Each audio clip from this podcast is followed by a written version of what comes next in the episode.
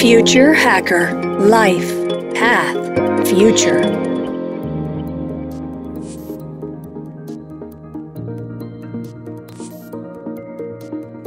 Olá pessoal, bem-vindos de volta aqui. Um papo muito, muito bom com Dom Louro.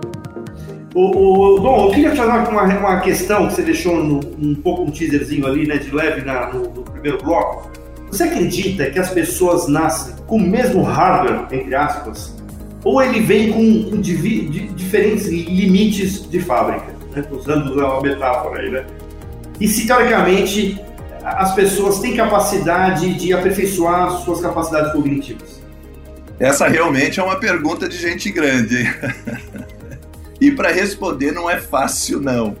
Eu acredito muito na ciência e nós desenvolvemos demais essa parte de neurociência computacional, principalmente, para que a gente possa cada vez mais estressar a fisiologia matemática do humano para que a gente tenha respostas sobre alguns temas que para todos nós ainda está um pouco fuzzy, é um pouco nebuloso. Quando nós adentramos a esse tema, na verdade, temos alguns fatores que nos tornam limítrofes, ou seja, nós já somos condicionados a parar em algum momento e repensar se o que nós falamos até esse momento ele vale para ser multiplicado ou se ele vale para você poder simplesmente dizer, olha, isso se reproduz desde que se reproduz que eu digo é assim, se você tem um padrão X, ele pode ser reproduzido ou não.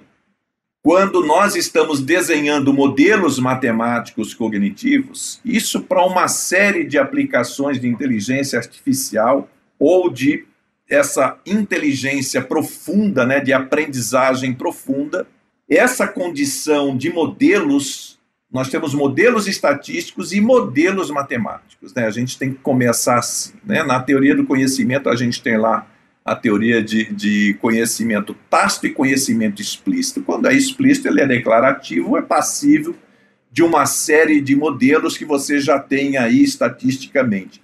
E outros, quando você tem uma condição fenomenológica mais acirrada, você tem que partir para modelos puros, onde você vai ter que determinar algumas outras coisas.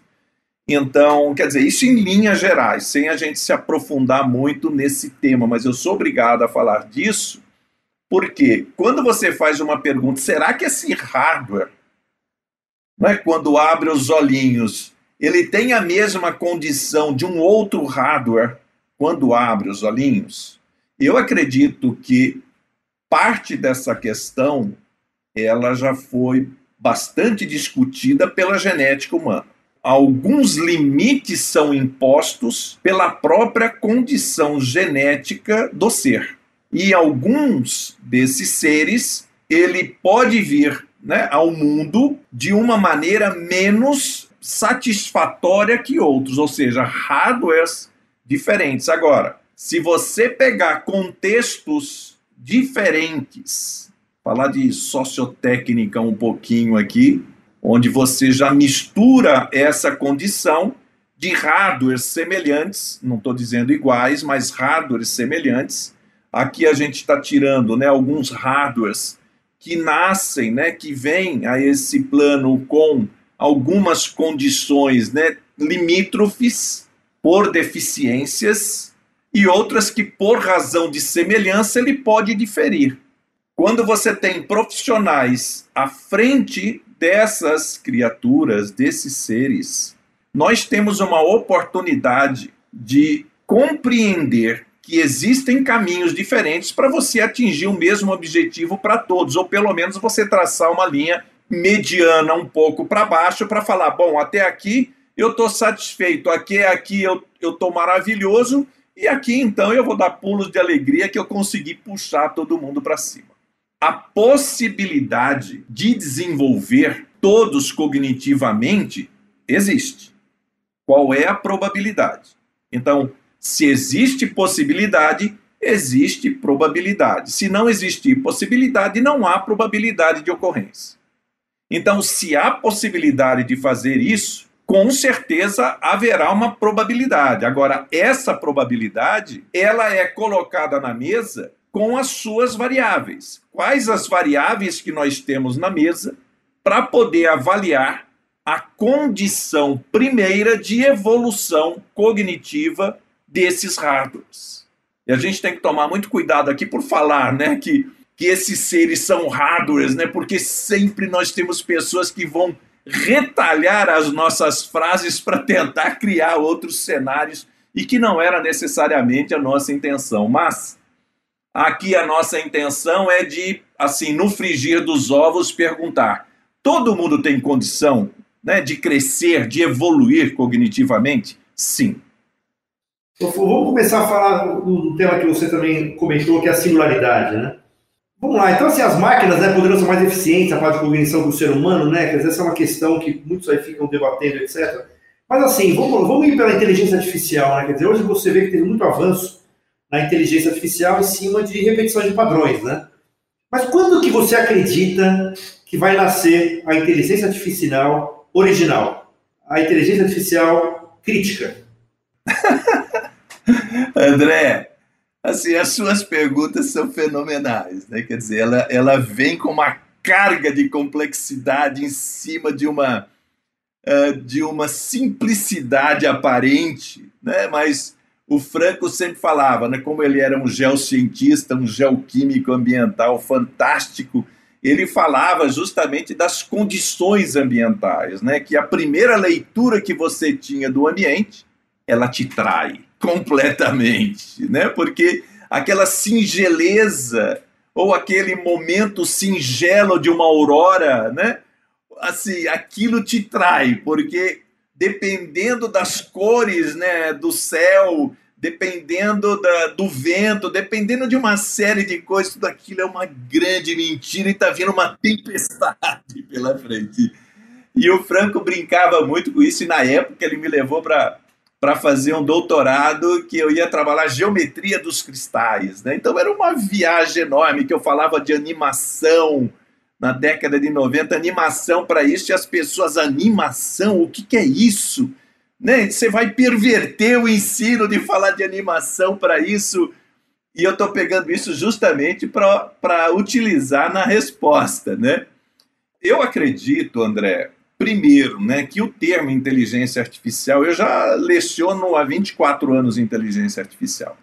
Eu acredito assim, tem muito holofote em cima desse nome, e é desnecessário. Então tem muita gente falando de inteligência artificial que às vezes não consegue nem soletrar o que, que significa isso. Eu acredito muito que há um desserviço na comunicação em torno dessa palavra, ou desse termo inteligência artificial. Quando você não tem ao certo uma condição de definir a aplicação da teoria, aí a coisa degringola. Aí nós estaremos adentrando um espaço que realmente é nebuloso.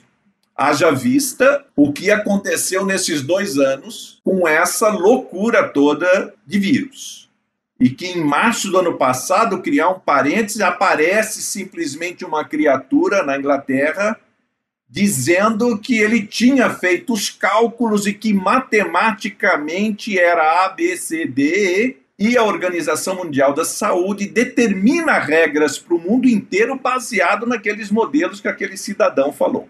E aí, depois de dois meses, ele vem a público pedindo desculpas para o mundo inteiro que ele tinha se equivocado. O equívoco dele era simplesmente acreditar que ele, enquanto profissional na área dele, deveria saber que deveria buscar um matemático para poder falar sobre isso. Então nós vivemos um mundo que as pessoas elas adentram o espaço virtual, buscam termos, buscam palavras, buscam técnicas, se apropriam e saem falando sobre isso como se isso fosse uma verdade, como se o resultado dele servisse para alguma coisa especificamente. Esse cidadão, por exemplo, ele pegou um modelo de 1700. A gente precisa tomar muito cuidado, falar de inteligência artificial puxando e arrastando blocos é uma coisa. Você falar em inteligência artificial trabalhando modelos para definir e para nos dar uma maior condição de realizar tarefas é outra. Então, nesse momento, André, o que em termos de reflexão fica claro é que nem bem as pessoas se apropriaram de um termo, não têm compreensão do que significa isso de fato, tão pouco da aplicação e tão pouco da segurança dessa aplicação, e que vem uma onda mais forte e todo mundo já se sente tipo, eu estou pronto para pegar, não é? A nova onda. Então vamos que essa eu quero uma onda maior. Uma coisa é você trabalhar na área de automação de máquinas e você ter um bug nessa automação de máquinas e você vai ter um travamento, seja ela né, por condição de rotação ou não, ou você se utilizou de uma teoria que naquele momento não cabia, você tem que usar um outro grupo de álgebra, qualquer coisa assim, como aconteceu em uma das Apolos, que eles trabalhavam com ângulos de Euler travou, não teve reentrada e todo mundo realmente pereceu. E aí mudaram de ângulos de Euler para ângulos quaterniônicos, né? E esses quaternios que foi desenvolvido lá em 1843 por Hamilton em Dublin, ele necessariamente volta no final dos anos 60 e acaba resolvendo um problema que eles trabalhavam com modelos matemáticos que não era o ideal e que algumas pessoas tiveram que sofrer até você aplicar. Eu estou chamando a atenção e estou construindo desse jeito porque assim,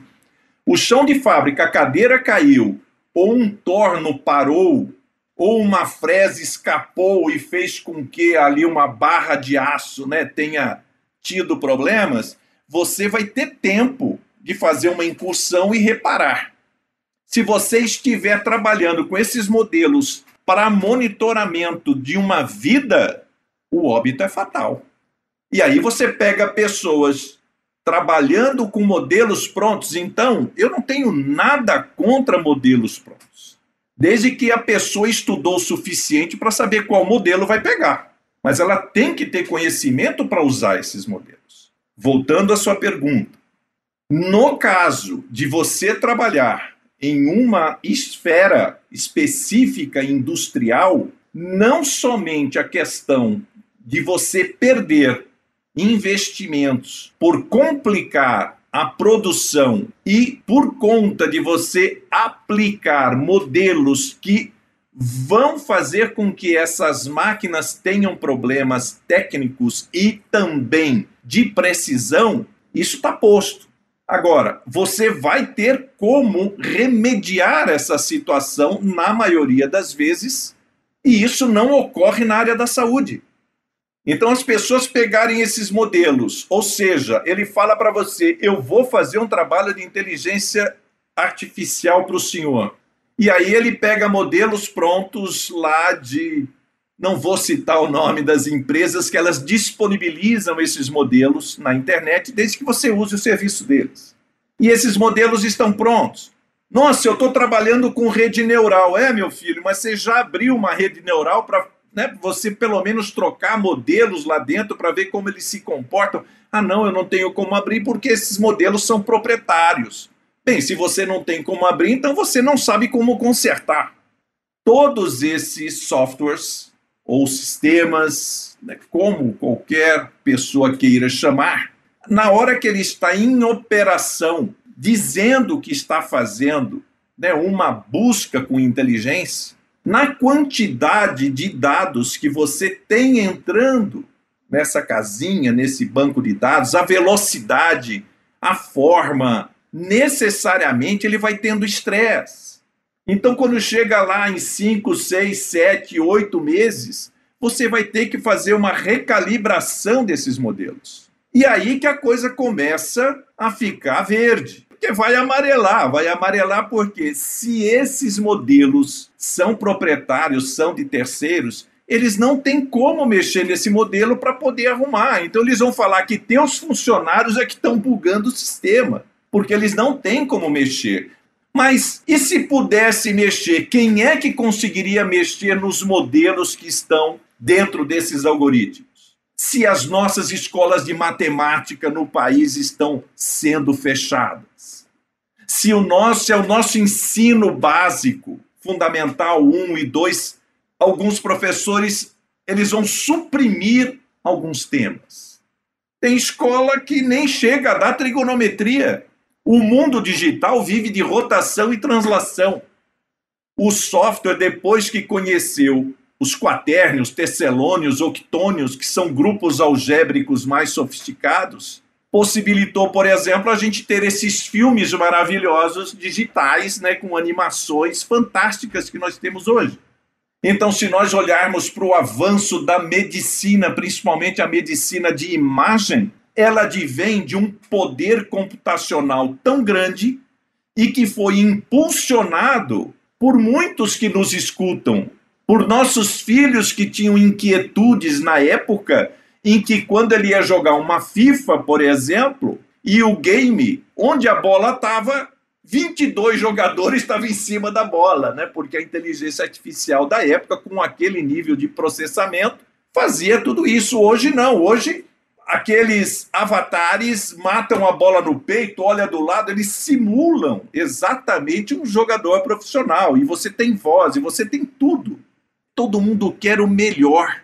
Para você arrumar os olhos, para você arrumar as, a boca, você precisa de muito modelo matemático. Não adianta o cara, olha, eu sou um cara que trabalha com algoritmo. Tá bom, meu filho, mas dentro do algoritmo tem o quê? Tem os ingredientes. Senão essa receita não funciona. Ah, professor, mas eu desenvolvo bem. Eu falo, tá bom, André, você desenvolve bem e a Laís também desenvolve bem. Então vocês dois estão trabalhando para resolver um problema, transformar aquele parafuso de verde para amarelo. Mas no final disso, como é que eu posso saber qual desses dois desenvolvimentos, desses dois programas, é melhor para transformar o verde em amarelo, esse parafuso. Você vai trabalhar conceitos e teorias matemáticas para saber qual desses softwares é o melhor.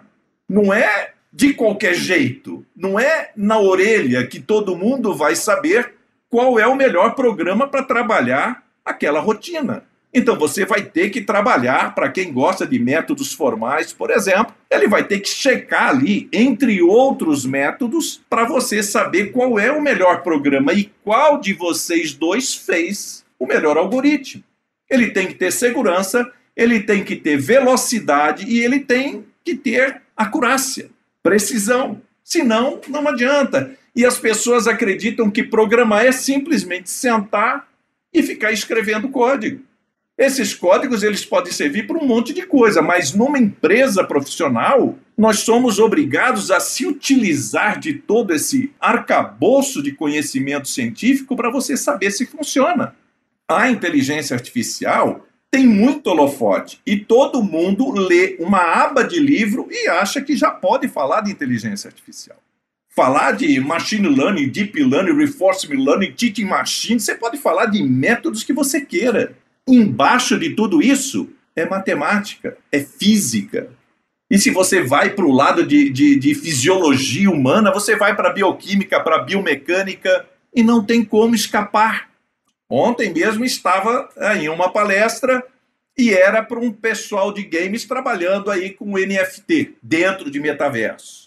E aí eles estavam me perguntando, eu falei, olha, tudo depende de qual profissional você quer ser dentro dos games. Você quer ser uma pessoa que vai fazer isso ou você quer ser uma pessoa que vai resolver os problemas? É claro que quem vai resolver os problemas vai ganhar mais. E quem não quer resolver nada, só quer fazer né, o que a gente brinca de lambi-lambi, vai ganhar menos.